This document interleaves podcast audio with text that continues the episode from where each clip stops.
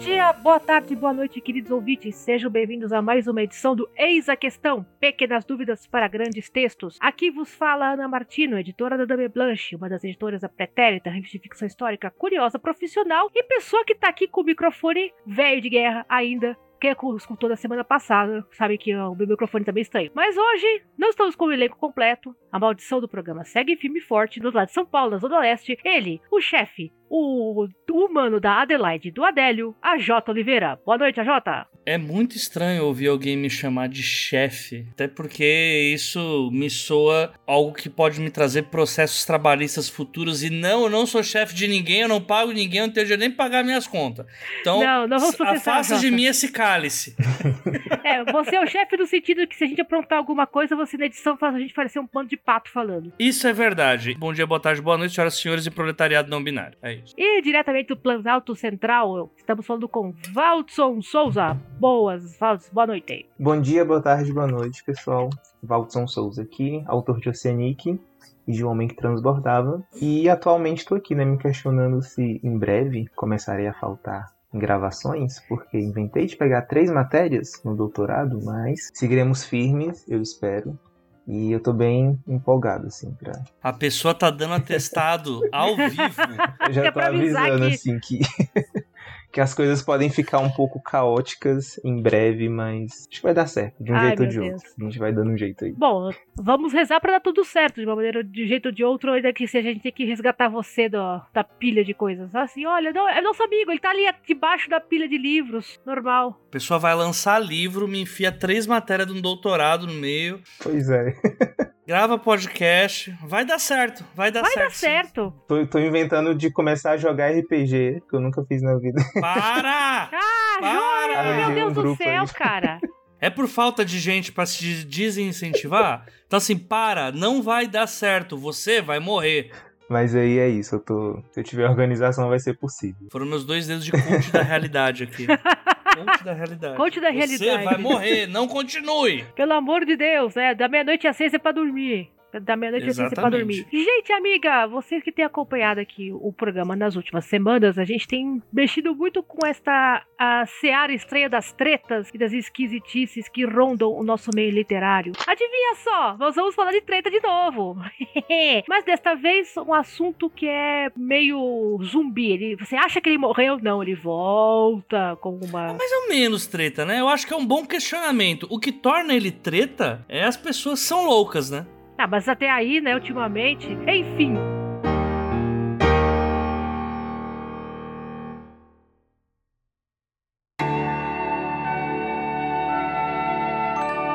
Escrever ou comer? Eis a questão. Vou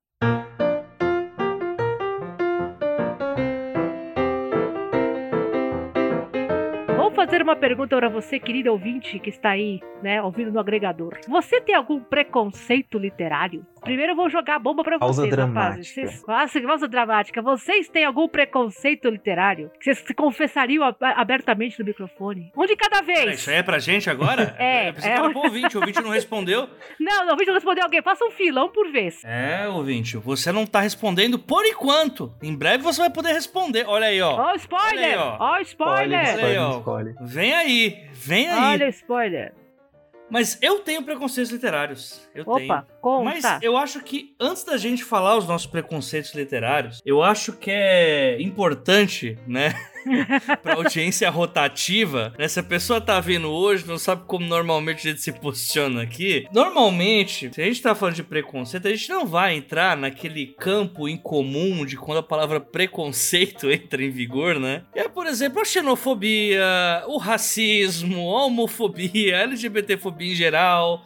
Esses preconceitos não são legais de ter, sabe? Na verdade, nenhum preconceito é legal de ter, mas vamos colocar aqui preconceitos que você tem que. Ah, você pega aquele tipo de leitura que você fala, putz, eu tenho uma preguiçinha disso. Aquele tipo de conduta que você fala, ah, não sei se eu tô afim de me aventurar nessa seara, sabe? Ou então alguns livros que você fala, eu até encarava o livro, mas o fã-clube não tá dando. Eu, eu com Peak Blinders. Putz, que- nossa, cara. Toda hora, eu, eu conversando com o Felipe Castilho, nossa, mas é tão bonita aquela série. Eu falei, eu sei. Eu vejo as, as fotografias. Tá aí um mas... preconceito que eu tenho. Eu achei que. fandom complicado, sabe? Ou, por exemplo, quando começam a falar sobre as tretas de J.K. Rowling, eu tenho preguiça desse rolê, porque já, sabe, eu, eu não tenho nada a ganhar e provavelmente qualquer coisa que eu vá contribuir não vale o estresse que vai me trazer com esse fandom que tatua pomo de ouro no corpo, sabe? Gente, eu trabalho com dois dos fandoms mais tóxicos do mundo, que é um é o Star Trek e o outro é o Dr. Who. Você quer arranjar briga? Você vai no, nos fóruns Star Trek e fala que, é, sei lá, que a Janeway é melhor que o Picard, por exemplo. Né? Mas você gosta dos dois? Eu gosto dos dois. O, pra ah, mim... então não vai. Tá, ó, tá se esquivando, Ana. Não, tô me tá esquivando. esquivando. É que assim, por exemplo, do Star Trek, eu cresci. O meu, meu capitão é o Jean-Luc Picard, Patrick Stewart. Porque a primeira, Uhum. primeira vez que eu assisti Star Trek foi a nova geração. Depois meu pai arranjou umas fitas VHS, porque a tia aqui tem certa idade, com a versão original, que é o William Shatner, o Leonardo Nimoy, né? De Forrest Kelly, e eu não suporto o William Shatner. Não suporto. Eu, eu acho o Kirk um personagem fraquinho. Eu, eu gosto mesmo do Spock. Mas você vai falar isso no fórum, os caras se arrebentam, né? Aí, ah, por exemplo, o Dr. Who também. Você vai discutir qual é o melhor doutor. Putz, tem gente que chegou anteontem no fandom e se já acha que sabe tudo. Tem gente que tá aqui desde que as que a gente arranjava fita VHS que alguém trouxe do exterior pra trazer pra cá. Então, é, por exemplo, de coisas que eu gosto, mas o fandom às vezes não colabora. Então, fica meio, né?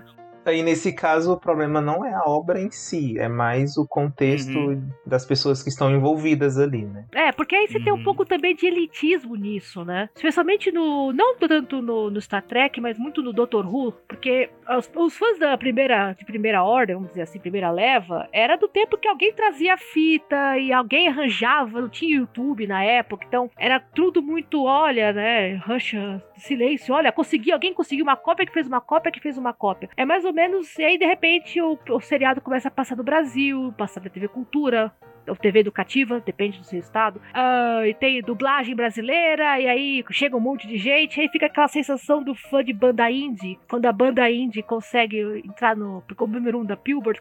Eu tava aqui primeiro, sabe? Ah, quando eu só conhecia eu e mais meia dúzia que era legal. E aí, é- pô, dá um tempo, né? É muito sacal isso. E tem preconceito literário é um pouco isso também, às vezes. Você pega, parece que você percebe que algumas pessoas querem guardar o autor no potinho, né? Só que se esquecer que você tampar o autor no potinho, ele morre asfixiado. Muitos autores, muitos livros de série é um pouco assim também. Os primeiros caras que leram sei lá, leram em inglês, o PDF em 2010, e agora que publicou no Brasil e ganhou adaptação na Netflix, o pessoal fica ah, com nojinho. Ah, tá, esse bando de, de poser que chegou agora e bababi, bababá. Só muda a mídia mesmo. O exemplo literário é fictício, tá, gente? Antes que vocês comecem a falar, achar que eu tô falando de alguma série literária específica. N- Com certeza está.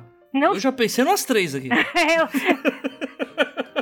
É, ok, vai. O, do- o meu exemplo principal é o The Witcher, confesso, vai. Mas você pode encaixar pra Game of Thrones, pode encaixar pra Jogos Vorazes. Jogos Vorazes era filme, não série. Enfim, é, é aquela coisa. no- eu cheguei primeiro. Então eu sou mais fã porque eu li no, eu li no original, eu li quando saiu, eu li quando o autor não era ninguém. Né? Esse tipo de snobismo me deixa muito puta da vida. Mas você deixa de consumir algo por causa disso? Tipo, o que você tem preguiça de consumir por causa disso? Porque basicamente você tá falando daquela síndrome de underground, né? De, ai, quando eu cheguei era tudo mato e por isso eu sou o melhor fã do que você e você é só a modinha Nutella, né? Tem alguma obra. é, essas obras, tá falando? São as que você vê isso, esse fandom? Não, sim, eu tenho obras meio específicas, né? Por exemplo, aí eu posso, eu vou falar porque eu paguei minha língua. Os Sete Maridos de Evelyn Hugo, por exemplo. Nossa, esse foi um hype. Então, monstro, porque hein? teve um hype desgraçado e pra onde quer que você olhava eram pessoas que estavam lendo e falando e falando e falando. Quanto mais falavam, menos vontade eu tinha de ler o livro. Por, assim, por Uhum. tipo, puta, deve ser uma bomba, né? Porque é muito hype, você começa a desconfiar da coisa, né? Até que, ok, vai, eu vou sentar pra ler, não é possível. Sentei pra ler, adorei o livro. Mas já, já sofri também, por exemplo, é, eu sou a única pessoa do meu círculo de amigos que não gosta do Circe, da Madeleine Miller, que é outro livro, Hum. puta livro hypado. Esse é. É, nossa, e tipo, uma das minhas melhores amigas ama de paixão o livro, me recomendou, tá? Eu li, eu não gostei e eu fiquei com aquela cara de, meu Deus, eu vou contar isso em público como? Vão me comer o fígado, vão me caçar a carteirinha de leitora. Como assim você não gostou do Circe? Eu não gostei. Imagina você falando mal dele no Twitter. Nossa, não, não, eu, eu, eu, assim, ó, já assumi publicamente que, olha, eu gostei da canção de Aquiles, que é o texto anterior da Madeleine Miller, mas eu não gostei de Circe. Assim como eu gostei dos Sete Maridos da, da Evelyn Hugo. Gostei. Eu não gostei do Daisy Jones and the Six, que é o livro Eu seguinte. só quero denunciar que a Ana, ela tá trapaceando, porque ela não... É pra falar hum, coisas que, tipo, por exemplo, você não consome, sabe? Porque você tem preconceito. A Ana não. Ela consome tudo que ela tem preconceito e o preconceito Sim. some. Você Não? E o preconceito Agora- dela é mais com, com o contexto do que com O coisa em conteúdo- si, né? Assim, mas ó, o preconceito que eu tenho é que, assim, quando eu trabalho com ficção especulativa, eu não deveria ter preconceito. Eu tenho um pouquinho de preconceito, confesso, com histórias com naves es- alienígenas chegando na Terra, né, da ideia de Asimov, pronto. Eu tenho um certo preconceito com Asimov porque quando comecei a ler ficção científica era aquela coisa do ABC, que eu já falei várias vezes aqui, que é o Asimov, Bradbury e Clark. E, tipo, se você não lesse Asimov, Bra- Bradbury e Clark, você não era fã de ficção científica. Aí fiquei, tipo, uma cara, né? De, puta, eu não gosto de história de robô, caramba. Por que, que eu vou ter que. Pra, pra não me caçarem a carteirinha, eu tenho que ler história com robô? Vai se catar. Então, esse preconceito eu tenho. Eu tenho preconceito com história com robô. Ferrou, né? Eu trabalho com uma, com uma editora que publica o que mesmo? Ficção científica. Ferrou. Não mandem ficção científica de navinha pra, pra Dami Blunt. A Ana gosta de ficção de navinha. Algumas, mas para se você realmente quer sucesso, a Plutão tá com chamada aberta. Mas o problema, então, pra você é o tropo da invasão alienígena, então. E o robô. É, a ideia do robô, como ele é, como ele é explorado, ah, e também porque as pessoas parecem que não sabem, né, algumas tem exceções, não saíram muito da ideia das leis da robótica do Asimov, que já estão aí rolando, né, há 50, 60 anos. Gente, ah, a inteligência artificial é é uma realidade, vamos avançar um pouco aí, né? Então, nesse caso, envolve outra questão também que talvez já seja alguns tipos de narrativa que já estão meio batidos, né? De Exato. determinada forma, né? Não que não dê pra fazer diferente, é, mas Exato. algumas fórmulas já estão muito repetitivas, né? Exato, eu, eu sempre penso muito no, no Neil Clark, que é o editor da revista Clarkesworld, né, que é, é difícil pra diabo pra entrar lá, que ele tem uma lista bem grandinha, juro, deve ter uns 30 itens, de coisas que ele não lê. Não manda, que ele não vai ler, ele não gosta. então, por exemplo, itens que ele não gosta. Lobisomem, olha, eu juro, eu tenho essa lista da cabeça. Se de, vou citar de, de cor. Uma, é histórias em que uma criança acha um objeto mágico. Pode ser espada Excalibur, a nave, a nave alienígena. O, o motor da história. A criança achou na praia. É uma. Outra. Lobisomem estarado. Ele não É pra Omega Versus dele? Não quer Omega Versus? ele não quer o Megaverse, ele não compra vampiro, ele não compra lobisomem, ele não compra histórias em que ah, os republicanos ferraram a nossa vida, ou os, os democratas ferraram a nossa vida, ou então temos um tirano que precisamos tirar do poder, ele não compra. Não adianta você mandar, ele não, ele não lê, porque ele fala assim, eu não gosto. Pô, dá um episódio essa lista aí, hein? Não dá, cara, eu acho o máximo. Dá um episódio, dá um episódio. E até pra gente pensar em como escrever coisas interessantes nessa, nessa, a partir dessa lista. também. Exato. Porque não é sobre a lista, é sobre o porquê. E é aí que eu acho que é o legal desse Isso. papo sobre os preconceitos literários. Não é sobre, ai que bonitinho, ela tem o preconceito com o robô. Não, é por quê? Porque aí. É, se você traz uma, algo que seja disruptivo nisso, talvez seja algo que você queira ver, né? Exato, eu, eu tô aberta a- ao diálogo, até porque, de novo, eu trabalho com uma editora que publica coisas. Então, se alguém me mandar uma história de robô, mude completamente o tropo do robô. Como o robô querendo. O robô como uma metáfora da escravidão. O robô como uma metáfora da luta pela liberdade, né? é, Que, a- que já tá rolando há muito tempo, eu vou prestar atenção. Mas se você me mandar o mais do mesmo, eu, porra, mais do mesmo eu já tive que ler quando eu tinha 15 anos e fui pagar minha, pagar minha pena, né? Porque eu queria, queria entender do que se trata esse mundo de ficção científica e me arranjaram lá o Eu Robô do, do Asimov. É um pouco também, aí mudando completamente de estilo, tropes do romance certo? Quando Bridgerton, a série Bridgerton, virou série de televisão, ah, você viu um- uma explosão de histórias de regência, certo? Que é o período que se passa a história do, do Bridgerton. Ah, que já é um gênero consagrado, já é um gênero fixo, né, na, na literatura de romance, já tem quase um século. Né, acho que Georgette Heyer começou isso em 1920, mais ou menos. Mas com o sucesso da série, começou a aparecer, né, os, o, os sucedâneos de Bridgerton. E o que faz do, do Bridgerton interessante é a autora criou literalmente seu universo paralelo. Não é exatamente. É, gente, não segue exatamente o negócio histórico, mas funciona. Então, e os sucedâneos, tipo, não eram nem uma coisa nem outra, nem faziam piada ou faziam brincadeira com a ideia do período específico e nem era uma pesquisa histórica legal que dá pra fazer. Então, tipo, você ficava com aquela cara de meu Deus, você tá escrevendo pra entrar na onda. Aí eu vou ter um pouquinho de, de rancinho, sabe? Do tipo, pô, sério? Não tinha outro, outra época para você colocar esse romance? Tinha que ser na regência só porque tem que vender? Aí fica a questão. A autora fez porque ela quis, ou ela fez porque precisava vender, e aí é um outro assunto completo.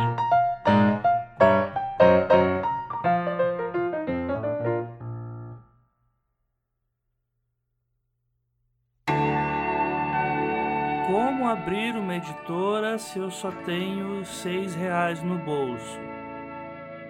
Eis a questão. Quá.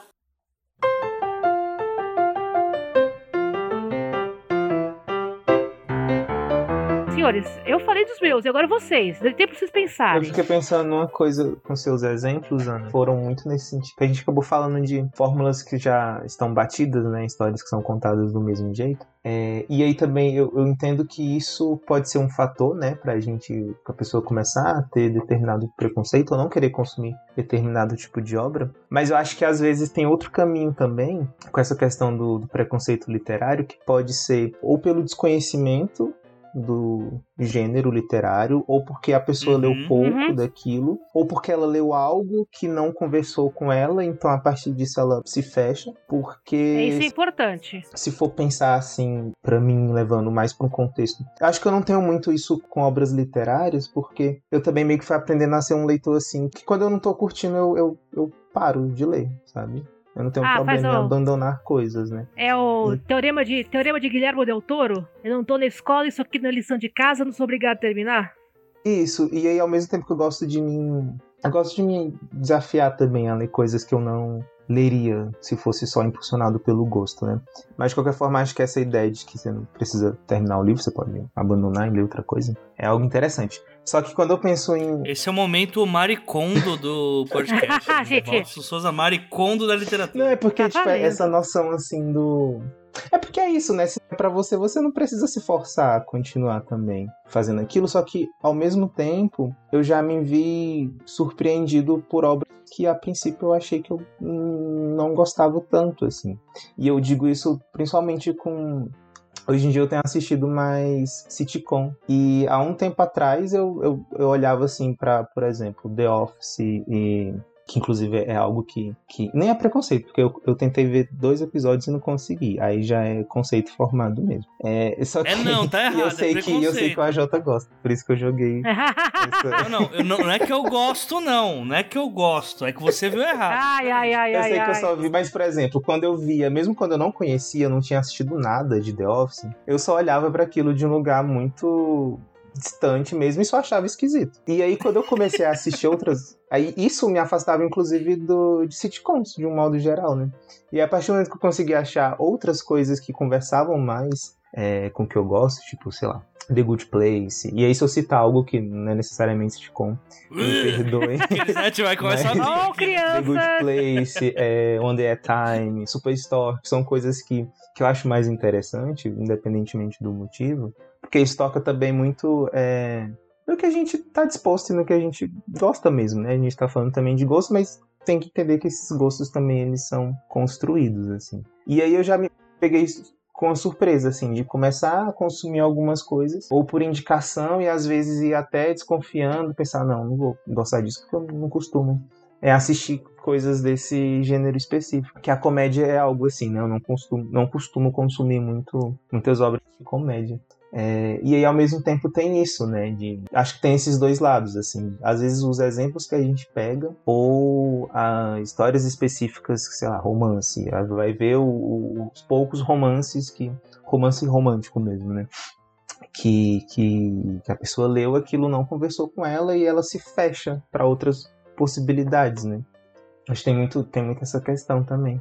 É, também tem ó, aquela questão do. Uh, o momento em que você pega o material também, né? Por exemplo, se eu tivesse lido o Eu Robô hoje, talvez eu tivesse menos ranço do que eu tinha quando eu peguei o livro aos 15 anos e não entendi patavinas né, do, do cara. Em compensação, eu li, fui ler Bradbury e achei, tipo, olha, esse cara é tão maluco quanto eu. Legal. E foi aí que eu fui, me espremendo. Então tem um pouco isso também de ser aberto. E ah, nisso eu vou citar um tweet do Jin Anotsu, que ele fala muito assim que ler os clássicos da literatura é você se manter a par de uma conversa que tá rolando durante já alguns séculos. Então você ficar a par da fofoca, você tem que ler. Você vai gostar? Você não vai gostar? Aí é a seu critério. Mas para você ter o repertório para escrever você tem que ler, tem que entender do que que os malucos estão falando, né? Porque aí você começa a puxar a referência da referência da referência. Pego muito exemplo do Neil Gaiman. Belas Maldições existe porque o Neil Gaiman leu William Blake. William Blake existiu porque ele leu Dante Alighieri. Dante Alighieri existiu porque ele ouviu a história dos gregos. E assim vai indo a corrente. Então, você pegar repertórios, você tem que ler umas coisas que você falaria assim: eu não vou pegar essa aposta, mas nem 100 milhões de anos. Aí pega, de repente, você entende. Ah, então é daqui que veio.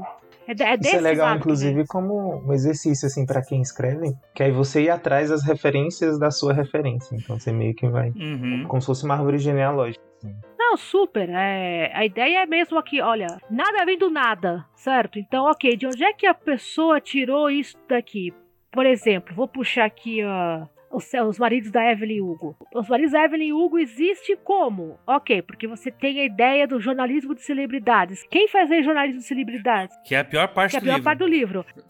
Mas é a mais, é mais honesta, porque você acredita piamente que aquilo ali existiu de verdade. Tá, então quem é que fazia isso? Truman Capote fazia isso. Tá, quem é o Truman Capote? Aí você vai procurar o Truman Capote. Adoro ele. Ele é um jornalista. Ele é um, sim, o, o, o eu fiquei muito surpresa que, que não citaram ele pelo nome no, da Evelyn Hugo, porque ele era um jornalista de celebridade, inclusive fez vários livros um sobre crime, de, pai do true crime, né? Que foi A Sangue Frio. Eu tô tentando lembrar o diabo do nome do livro que eu, que eu acho que inspirou. Enfim, você vai puxando, cara, vai sabendo. Achei um editor no aplicativo de pegação. Posso mandar meu manuscrito? Google pesquisa. Ah, não, é eis a questão. Quá.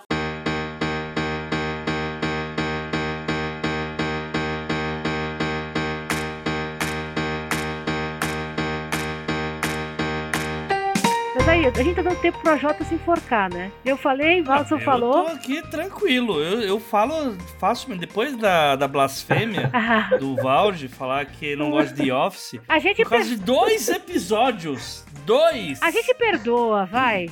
Ninguém é perfeito. Não, a gente não. Por... Nos bastidores a gente tava falando sobre a importância de começos, né?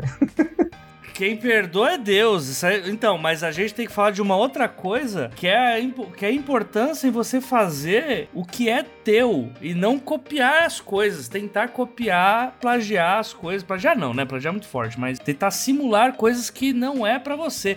E The Office é isso. The Office, a primeira temporada de The Office, eles tentam imitar a primeira temporada do The Office é, inglês e não bate, cara. Porque não, não dá para botar americano para fazer humor inglês. Tem outro então, tem outro The Office ainda. Tem, original em inglês. Sim, cara, o The, o The Office original é com o. Rick Gervais. Que eu assisti o, o, o, com o, o Rick Gervais. Eu não assisti com o Steve Carell. Até que quando eu assisti dois, um episódio com o Steve Carell, eu fiquei assim, tipo, a piada não tá batendo. Não tá, porque não, não é não é para ser aquilo, sabe? Tipo, é, é, quando falam, ah, não, mas aí é desculpa de fã, que The Office só fica bom na segunda temporada. Não, é porque realmente aqueles atores só sabem você pegar atores ingleses para fazer é, americanos para fazer humor inglês é uma merda. É uma merda. Eles não eles vão estar tá copiando uma coisa, né? Aí na segunda temporada já é um humor uh, mais próximo do que é o americanizado mesmo. E aí é que a série realmente começa a brilhar. Acho que bate muito com o que a Ana colocou no, no dela, né? De você não, não ficar imitando, né? Coisas, não trazer uma, uma novidade pra parada, né? Porque se você só vai imitar coisas que os outros vão fazer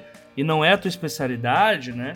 Que aí vai com o meu preconceito. Opa, olha aí, olha tá. o link aí, ó.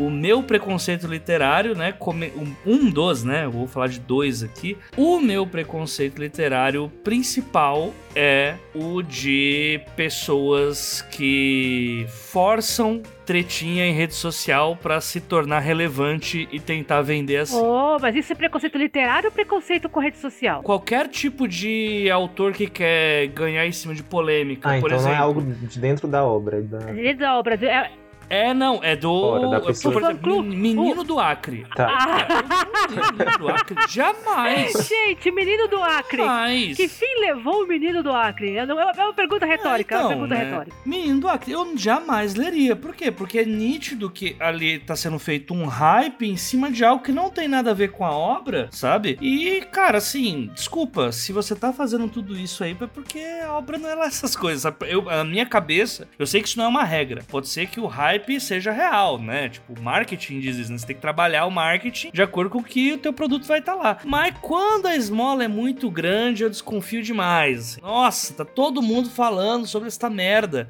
Eu tenho né? esse problema. Tipo, querem muito. Eu tenho esse problema Aquela- com aquele meme da mãe tentando empurrar a colher, a goela abaixo da boca da criança e ela, não, eu não quero, tá ligado? Não, eu tenho muito esse problema com o negócio de cinema. É, basicamente, se você tá vendo muita notícia de bastidor, tipo, fofocas, ok, os caras estão precisando fazer o hype do filme que o filme não tá bom. Eu lembro muito disso do Esquadrão Suicida. Que, ah, meu Deus, o- Uhum. esqueci o nome do ator, meu Deus do céu. Que, ah, Não, não, não, não. Vou te dar um exemplo melhor. Melhor. O reboot de Liga da Justiça do Snyder. Snyder ah, Cut. meu Deus, eu não falo disso- sobre isso. Pra mim não existiu. Pra mim é, tipo, é uma lenda da lenda urbana esse Snyder Cut aí. Basicamente a mesma coisa que eu tô criticando, que é o, o diretor que vai botar a mão num, tipo, cara, numa parada que já tá feita, porque ele, ele tem uma outra visão da coisa. Ele, cara, tipo, desculpa, você não é tão importante assim pra causar e fazer sua obra ser vendável. Não,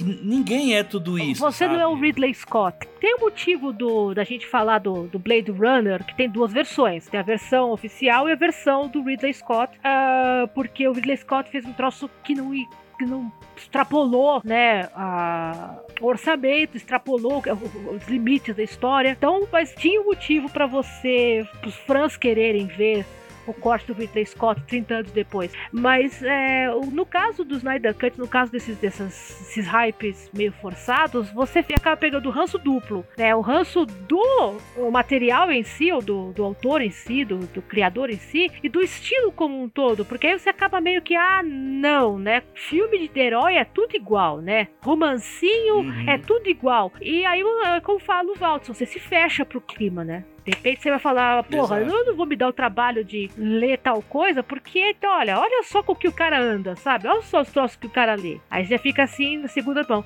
Mas esse é um preconceito, e o outro? Não, não, mas aí e eu vou expandir isso ainda. E isso pra autor nacional, pra mim, vale mais ainda. Porque, tipo, pra mim, nada é mais broxante do que ver gente que escreve mais ou menos até e sendo super hypado pra tudo que é canto, porque, nossa, você viu o que o fulano falou? Você viu o que o fulano falou? Viu a treta que o fulano fez? E geralmente você vai ver o perfil, é o tipo de pessoa que em algum momento falou alguma coisa e viralizou em redes sociais, nossa, todo mundo agora compartilha a boçalidade que essa pessoa falou, e aí ela se apaixona, na verdade, nem, no começo nem é uma boçalidade, né? A pessoa fala alguma coisa, tipo, sei lá, ah, o céu é bonito, tá ligado? E todo mundo compartilha, porque naquele dia todo mundo quis compartilhar que o céu é bonito. E aí a pessoa fica drogada pela quantidade de likes, né? E daqui a pouco tá no chão procurando as pedrinhas de like pra fumar. E aí preciso entrar de novo nessa trend. Eu preciso entrar no hype novamente. Começa a forçar, forçar, forçar, forçar pra estar o tempo inteiro causando ali, sendo é, o assunto na boca das pessoas. Eu acho que há formas e formas de se fazer, sabe? Tipo, se for algo que é ah, mais a ver com o livro, tipo, aí a gente citou em off a Gil Domingues, ela faz isso muito bem. Tipo, ela faz fios, é, tipo aquele negócio de, ah, uma curtida, um fato sobre o texto. Pô, isso eu acho muito massa. Você tá trabalhando de uma forma legal a tua A história. Domingues, tipo. ela tem, assim, o- ela tem o toque de Midas pra isso, sabe? Ah, ela, ela sabe o que ela tá fazendo, ela se diverte, dá pra ver que ela se diverte fazendo esse tipo de, de divulgação. Sim, sim. A gente falou no, no pré, no pré-gravação de uma que ela falou assim, olha, como seria o, título do seu livro em inglês, né? Justamente por um outro, um outro preconceito literário, que ah, eu não leio nacionais, né? E aí ela falou, tá bom, se meu livro é Luzes do Norte fosse Northern Lights, Você leria? Na, na verdade, Ana, o que, o que rolou foi que como é uma pessoa, tipo, uma pessoa foi um desses autorizinhos, né, que gosta de ficar engajando em cima de treta, foi mandar essa de que, ah, todo livro nacional é um pastiche de coisa americana, que é só escola americana, que é essas, tipo, aí, aí tipo, a, a, a Gil, que ela tem uma relevância grande nas redes sociais, ela podia simplesmente ter, acho isso ah, um absurdo e não sei o que. E tipo, ah, se todo livro brasileiro então é, é chupiado de inglês, então vou fazer aqui, vou mudar o título, mudar o nome do autor para tudo em inglês, né? Fazer uma resenha em inglês, né? A sinopse em inglês e vou botar pra, pra entrar na zoeira, tá ligado? É. Isso eu acho massa. Agora, quando é o contrário, que é, essa coisa. Nunca imaginei que esse post ia viralizar. Disse a pessoa com escala de mi, é, milhar de seguidor, né? E tentando sempre engajar em cima de uma treta inútil que ela inventou, porque ah, eu sou um autor, eu preciso falar sobre todos os assuntos e tal. Aí eu tenho preguiça. Começa a criar uma imagem negativa na minha cabeça falo, nossa, nem quero ler essa pessoa. Então, nem li nem lerei, tá ligado? Até a dupla dinâmica, é, né? Exatamente, já fica a, a, o nem li nem lerei na minha cabeça. E a segunda, né, meu segundo preconceito literário, aí vai mais pra literatura mesmo. Ok, vamos nessa. É, isso aí já, acho que já não é novidade nem quando a gente tinha o antigo Pergunte às Damas, eu já tinha falado sobre isso. Eu tenho, sim, um preconceitozinho, vai, vai somar muito com o que a Ana colocou, de fantasia clássica. Quando vem proposta nova de high fantasy clássico, eu já fico assim, puta, lá vem. Lá vem, porque né, é novamente. A, ve a é boa e velha Anglaterra. aquele surto incomum que você sabe que de, dali, de onde você não espera nada, é de onde não sai mesmo, sabe? Então eu, o meu hype vai lá pro pré-sal quando vem para mim história de fantasia né, clássica, high fantasy e tal.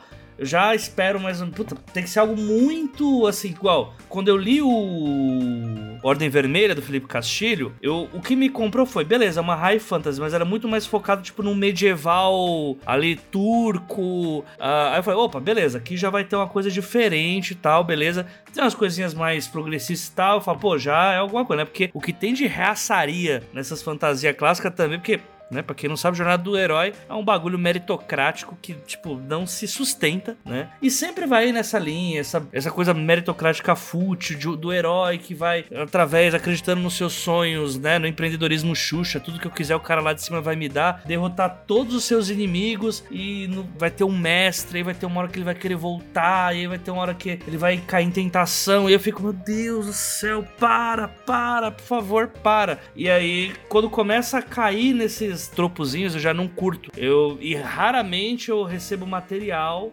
extrapole isso, sabe? Eu acho que é bem capaz que comece a surgir coisas diferentes, porque agora lançou o D&D, né, o filme do Dungeons and Dragons, né? E pelo que estão falando, ele tem uma estética meio Guardiões da Galáxia. Olha, eu tô, eu tô ansiosa para ver esse filme, confesso, viu? Tô, tô ansiosa para ver do que é, se trata. então. E aí eu acho que dá para brincar com. O pessoal vai entender que dá para brincar com coisas. Que o, o legal dessa estética é a galhofa mesmo, sabe? Tipo, não é. É, tipo assim, cara, eu tenho muitas críticas a High Fantasy, desculpa, mas, cara, se leva muito a sério, sabe? Se leva muito a sério. Eu não sei o que se leva mais a sério, a High Fantasy ou a ficção científica cabeçuda. Ah, eu, é... eu acho que empata, viu? Eu acho que empata. É, é empata. muita gente se levando a sério com umas coisinhas assim. Ai, que preguiça, cara. Eu já imagino aquele idoso, conservador, tipo, ai, ah, eu não escrevo, no, eu não escrevo essa geração Nutella, eu escrevo coisa raiz, eu escrevo coisa nível Tolkien, eu escrevo coisa nível. Ah, ai, o doidão lá do Conan, tá ligado? Ai, que preguiça. Que preguiça. Eu realmente tenho preguiça de High Fantasy. Olha, uma é coisa isso. que me deixa meio braba com High Fantasy é que assim, o mundo é muito grande, né? E daria para explorar uh, várias vertentes possíveis, de, não só de sair um pouco do que era chamada Anglaterra, mas também sair um pouco do sistema feudal, sair e mesmo do chamado da chamada Idade Média tem muita coisa dentro. Esse pequeno período de mil anos, né? Que você tem muita coisa que você poderia explorar sem ser uh, uma Idade Média já uh, gasta e já combalida, que já era é, já era farofa logo no começo, né, da, da, da exploração do imaginário. Então, existe uma linha de, de autores né, que são, do, são chineses, Taiwan, etc., que exploram muito uh, a ideia do Oriente, de, de, métodos de governo do Oriente, né, com a linguagem da high fantasy. Eu gosto muito disso. E tô procurando outros, né, porque eu gosto de fantasia, mas eu também já não tenho muita paciência para dragão, sabe, cara? Então é, é, é um pouco complicado. Não, eu, vou, eu, vou, eu vou trazer os gatilhos aqui pra você. Calma aí que eu vou trazer os gatilhos com medo. Começa o livro, aquela capa toda espalhafatosa, tem um dragão um guerreiro na capa, você abre A Criação do Mundo. Ai, no início. Não. Coitado no início, aquele, eles eram os deuses poema da fundação do, do universo. Isso, isso. Ninguém Exatamente. merece. Aí, beleza, saiu o prólogo, né? O prólogo da criação daquele mundo que daqui a três páginas você já esqueceu, né? Aí, próxima página, eles começam numa taverna. Ah, cara, a taverna é um clássico. Eu posso continuar, não, eu posso continuar fazendo aqui. Não, obrigada. Um, do, um, dos, um dos pilares da DB é que, assim, nós não queremos comprar a sua aventura de RPG. Eu, eu jogo RPG, eu gosto, mas eu não, compro, eu não, eu não colocaria minhas campanhas no, no livro. Agora, você sabe que eu tô lembrando agora, eu tava lendo, eu tive que parar pra retomar, o Priorado da Laranjeira, Priority of the Orange Tree, que é um livro com, que assim, começa com o mapa. Esse é assim, a criação do mundo. Ferrou, não. Você já cai dentro da história. O cara já tá tipo. Começou a confusão e, já, e você tem que seguir o personagem. Um autor que, que eu gosto muito, eu fui falar dessa de uh, Ken Liu. Eu não sei se sai em português, mas chama-se em inglês The Grace of Kings. Que já começa com um festival e tipo, você não tá explicando porcaria nenhuma pro, pro leitor. Ele tá lá, caiu, tá tendo uma parada e de repente os troços chegando umas pipas explode tudo. E você, ok, onde é que eu tô? Tudo bem, esse tipo de fantasia épica eu compro, né? Porque, de fato, cara, eu sou suspeita de gostar de fantasias com mapa né, na introdução, mas não precisa me contar como o seu mundo foi feito. Vamos direto pro que interessa, gente. Cadê o, cadê o personagem? Onde é que tá a história? N não é questão de não precisa, é por favor. Por favor, não. A minha birra com esse tipo de high fantasy é que ninguém nunca lembra, né, dos cozinheiros, ninguém nunca lembra do, do coitado da pessoa que tem que lavar a roupa, sabe? De onde é que vem a grana, gente? Quem é que tá sustentando esse monte de cavaleiro? De onde é que tá vindo? Saneamento básico, né? Saneamento básico, eu tenho o do Terry Pratchett, sim. A, a, a audiência rotativa explica explicações básicas, eu acho o Terry Pratchett um dos jeitos mais inteligentes da ficção. E diz uma história de que ele tava, foi convidado junto com os autores numa Comic Con da vida para montar um reino imaginário, assim, ao vivo, né, para todo mundo. E ele foi o único cara que se lembrou de montar um sistema de saneamento básico pro reino. Porque, segundo, assim, os reis da Grã-Bretanha, a maioria deles morreu por desinteria. Não morreu em batalha, não morreu de velhice, morreu de doença. Então, quem é. Se você vai Eu sei que não é muito glorioso, né? Quem é, como é que é o saneamento básico dessa porra? Quem é de onde é que tá vindo a grana para sustentar os cavaleiros? Que essa é uma questão econômica muito interessante. Que para sustentar um cavaleiro e sustentar o cavaleiro, o cavalo e o cara que ajuda a montar a armadura, tudo. Já são três caras. Quem é que tá alimentando esses caras? De onde é que vem a comida? O que, que o cara faz quando não tem batalha? Sabe? É, se você for pegar por esses pontos de vista, o que, que faz o cavaleiro, o necromante, quando não tem serviço? Fica ressuscitando gato? Sei lá, ressuscite seu bichinho de estimação. Fale aqui. É nessas horas que aí ah não, mas o, George Martin virou, já é um mainstream e tal. Aí vem a pessoa fala, não, eu escrevo que nem o Martin, né, inspirado em Martin. Aí você vai ver, é treta com dragão, com coisa, e isso não é George Martin. George Martin é trama política, é gente não fazendo nada, é gente fazendo um monte de, de vários nada de tipo discutindo qual que vai ser a safra de vinho que vai chegar e se vão precisar fazer um pacto real para que o, o lugar que fornece vinho vá fornecer, tipo, sem precisar casar sua filha com a filha dele, tá ligado? É isso. Apesar de ser tretas da realeza, né, mas tem muito disso. E a, pra ir mais nesse ponto aí que você tá falando do o proletariado mesmo da coisa, tem os contos dele do Cavaleiro dos Sete Reinos, que é maravilhoso nessa parte. Que é tipo, ah, beleza, vai ter um concurso de justas, né? Beleza, mas a gente vai acompanhar o drama do cavaleiro de como que ele compra uma armadura, porque ele não tem. Então, assim. É, cara. É, é, é maravilhoso. Eu, é maravilhoso. É disso que o povo gosta, sabe? Então, a gente tem um pouco, um pouco preconceito também, um pouco disso, porque, ah, tá. A história se repete. Então, o que, que você tá botando de novo na história? O que, que tem de seu? Né? Se eu for ler a tua história, né? O que, que eu vou encontrar seu ali, né? Da sua experiência, da sua o seu modo de ver o mundo. Porque se eu quisesse ler o Asimov, eu li o Asimov. Não preciso de você me contando a história como se fosse o Asimov. Ou Neil Gaiman, ou George R. R. Martin, ou Stephen King, ou a, sabe, a Lisa Kleypas, que é uma das autoras de romance que eu mais gosto sabe? É, é, é, uma das birras que eu tenho muito também. É, eu não sei se é preconceito ou se é raiva mesmo. Onde é que tá você na história? O que que só você? Dá pra ter os dois, viu, Ana? Fica tranquila. É, por que não os dois, né? meme? Por que não os dois? É, por, né? Onde é que tá você? Na história, né? Então, é, os autores precisam também um pouco largar a mãozinha da sua inspiração. A gente já sei que a gente sempre começa imitando. Fala a pessoa que começou escrevendo romances é, com plantas porque ela adorava ler é, coisinhas esquisitas dos pré-rafelitas. Uma hora você vai ter que largar a mão da sua inspiração e pensar anda sozinho. Anda sozinho, cara, vai sossegado. Já tem um New Gaiman no mundo. Você não precisa escrever como se fosse um New Gaiman. Acho que é uma das coisas que eu vou morrer falando. Você não precisa escrever que nem o George R. R. Martin. Já tem um, irmão, ele tá dando, dando conta dele mesmo, sabe? O livro novo vai chegar um dia. O livro chega, né? Um dia.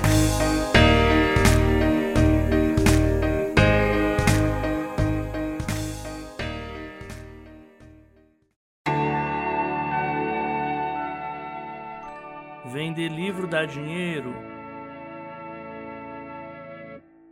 Eis a questão. Qual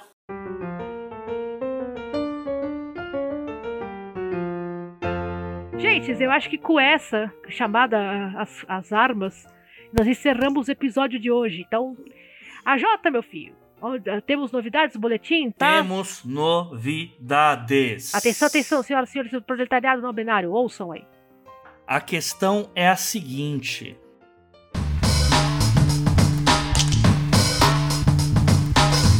Vamos lá, pessoal. As mudanças que vão ocorrer aqui no 12 Trabalhos e no Eis a Questão são relacionadas ao nosso financiamento coletivo. É, eu vou pedir um pouquinho de paciência para vocês. Agora é o AJ do futuro que está falando, não é a pessoa que estava no episódio naquele momento. A questão é que nós vamos migrar os nossos apoios de financiamento coletivo para a plataforma da Orelo. Nossa, Jota, mas o que é a Orelo? A Orelo é uma plataforma que agrega podcasts, né? Um agregador de podcast. Você pode baixar o aplicativo aplicativo da Aurelo no seu celular, que você vai poder escutar todos os podcasts que você quiser por lá. Mas a Aurelo também é uma plataforma de financiamento coletivo e ela já facilita algumas coisas pra gente, começando por pagar os podcasters, né, que estão sendo escutados, coisa que, por exemplo, o senhor Spotify não faz. Uh, mas apesar disso, a gente vai continuar também tendo os nossos episódios transmitidos lá no Spotify. A diferença é que agora, quando você, ouvinte, escutar a gente pela Aurelo, a gente vai ter alguns benefícios. Também teremos o financiamento coletivo aberto lá pela Orelo. A Jota, mas o que, que vai mudar nisso? Primeiramente, vai mudar pra mim. Eu tava tendo problemas já com o financiamento coletivo do Padrim. Tinha muitas vezes que não havia atualizações de quem assinou, quem desassinou. E aí, a pessoa assina,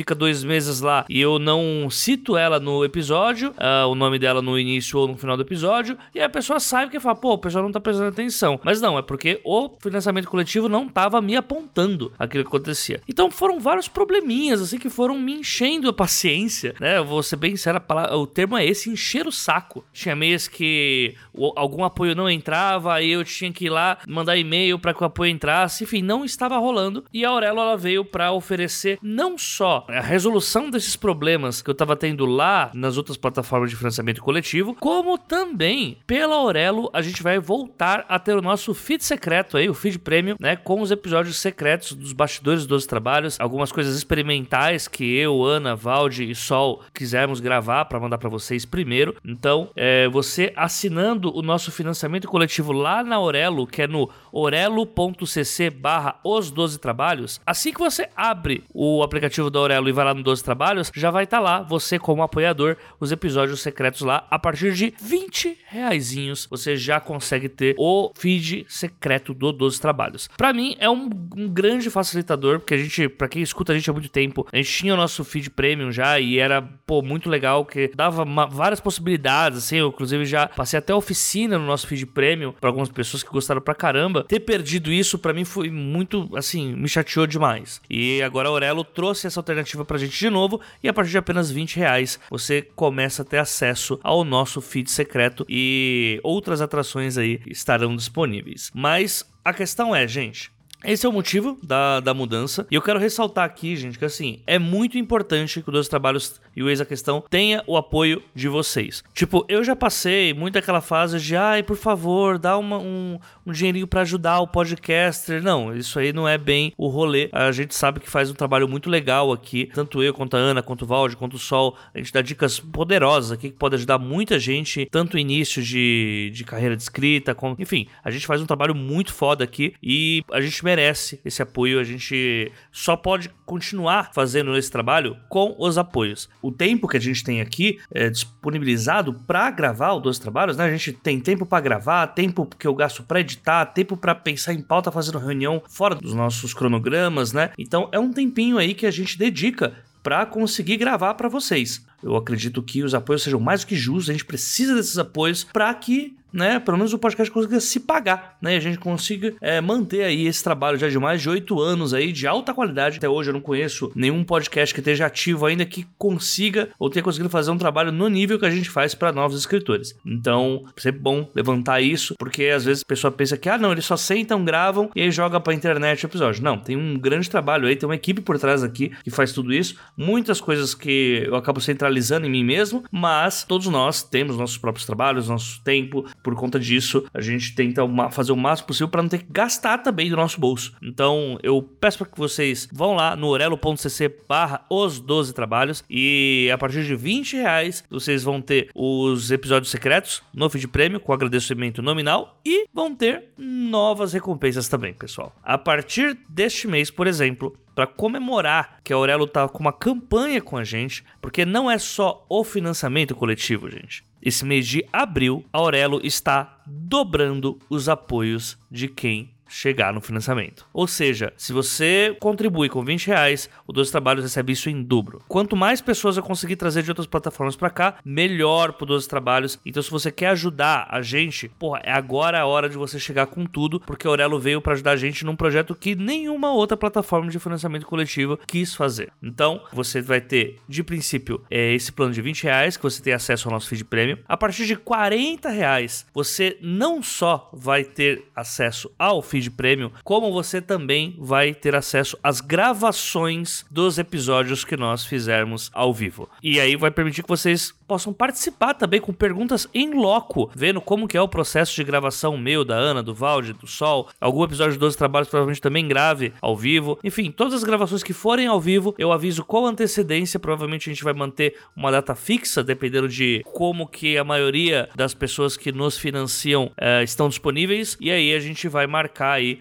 um dia fixo para que as gravações sejam feitas e vocês possam participar, ok? A partir de 50 reais de apoio, e aqui que eu acho que é a principal mudança, assim, vai da interação que eu quero ter com os ouvintes dos trabalhos, que é um acesso a um grupo de escrita onde eu, Ana, Sol, Valde também estaremos dividindo os nossos atuais trabalhos. Um grupo de escrita é algo muito interessante para que as pessoas consigam evoluir juntas. Então, a gente vai ler trechos de nossos textos, vocês vão ler trechos dos textos de vocês e numa roda em que todo mundo pode dar pitaco no texto um do outro, uh, dar novos pontos de vista para que a gente possa uh, melhorar um ao outro como escritores. Né? Realmente é um processo que tem em muitas oficinas. Então, a nossa proposta aqui é realmente trazer a experiência mais real de o que, que é escrever o que, que é você ter toques de uma leitura crítica, uma leitura beta, até mesmo sobre técnica e até sobre público-alvo, dependendo das pessoas que vão estar lendo o seu texto,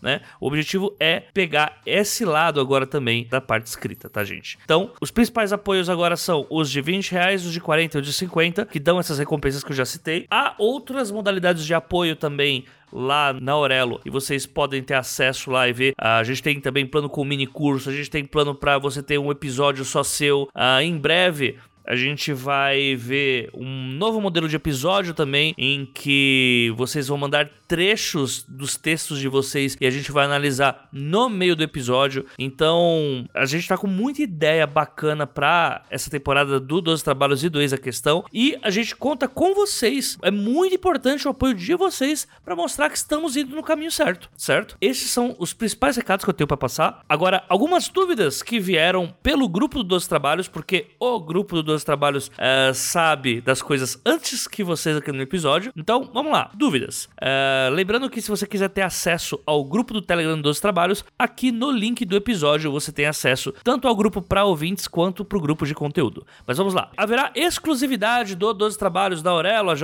Não, não haverá exclusividade. Podcast 12 Trabalhos, se você escuta ele por qualquer agregador, você vai continuar escutando ele por outros agregadores. Pode ser por Spotify, pode ser Podcast Addict, pode ser qualquer um. Mas eu indico vocês a baixarem o aplicativo da Aurelo, porque cada play que você dá lá na Aurelo, você deixa o 12 Trabalhos alguns centavinhos mais ajudado, né? Porque a Aurelo ela é uma plataforma que paga os podcasters. Então, eu acho que é uma proposta que vale muito se você quer ajudar a gente, faça isso. Baixe o aplicativo da Aurelo e escute o Dois Trabalhos pela Aurelo e nos apoie também pelo financiamento coletivo da Aurelo. Pergunta 2. É obrigado migrar o apoio? Vamos lá. Você padrinho, madrinha, mecenas, pessoa do proletariado nominário que nos apoia. Eu aconselho fazer a mudança do apoio. Primeiro porque as recompensas dos outros financiamentos coletivos elas estão defasadas. Por exemplo, tem recompensa lá para coisas que já não,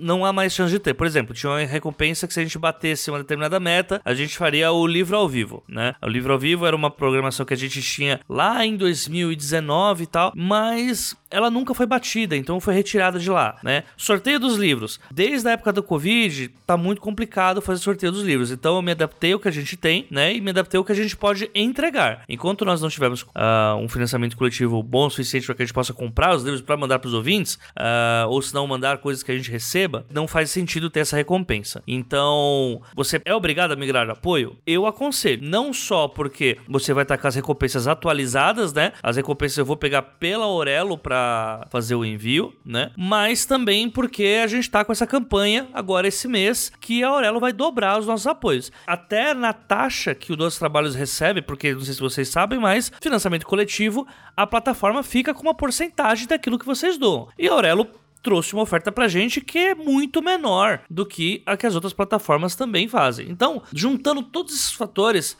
eu deixo claro para vocês, migrem lá para Aurelo, pessoal. É, em breve eu vou encerrar esses financiamentos coletivos, tanto pelo Padrim quanto pelo Catarse. Uh, pelo Padrim o mais rápido possível. E de verdade, assim, para mim seria muito legal se todos migrassem direto para Aurelo o mais rápido possível.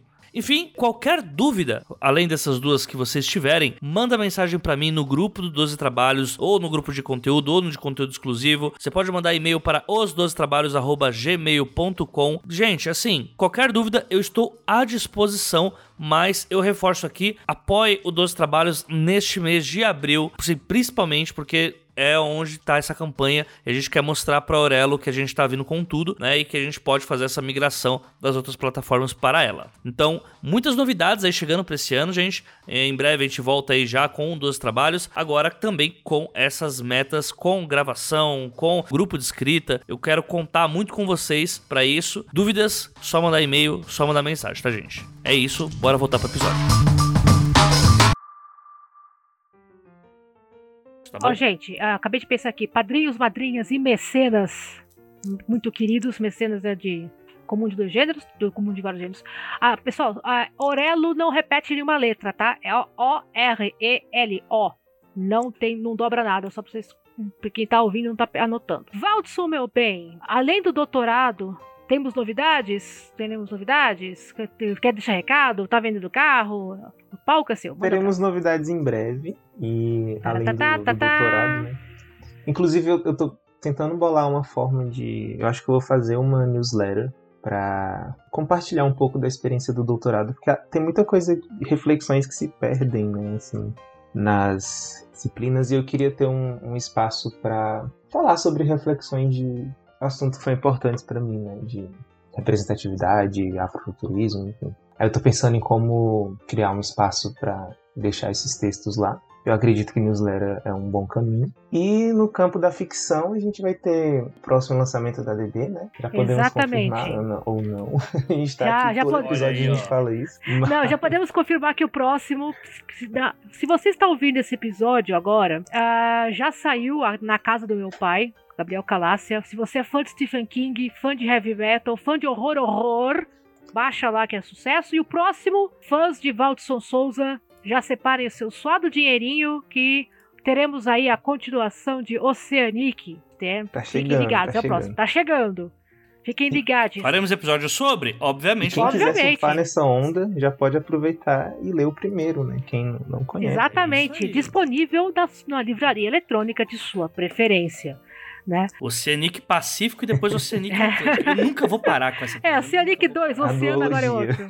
Ah, teologia, Pacific Atlantic. Gente, do meu lado, como eu falei, já adiantei, né? Temos com um livro novo, ah, Fãs de Horror, A Moda do Stephen King, é, com uma adolescente metaleira de 14 anos descobrindo coisas muito doidas a respeito de do senhor seu pai num fim de semana no interior de Goiás, na casa do meu pai, Gabriel Calácia, que estará no episódio aqui em breve. Ah, de minha parte, quanto pessoa física, Proserpina tá no, já tá na venda. Então, se você curte uma ficção histórica, coisas estranhas acontecendo, coisas fofas, quadros que se mexem e outras magias esquisitas, eu tô aí pela Noveletter. Já pode ser comprado com um conto extra, exclusivo pro, do, do e-book. Então já ficam de olho. Tenho novidades para o segundo semestre, mas não posso contar ainda. Só digo assim Olha aí, que ó. finalmente, né, a pessoa birra com ficção científica, mas ela tá voltando para ficção científica, então é, mais quando eu puder falar, quando a gente liberar. Ah, e de sempre, editoradamiblanche.com para encontrar no catálogo. O Valdson tá no catálogo, eu tô no catálogo, tá muita gente no catálogo. Somos em 18 livros no momento, nem acredito.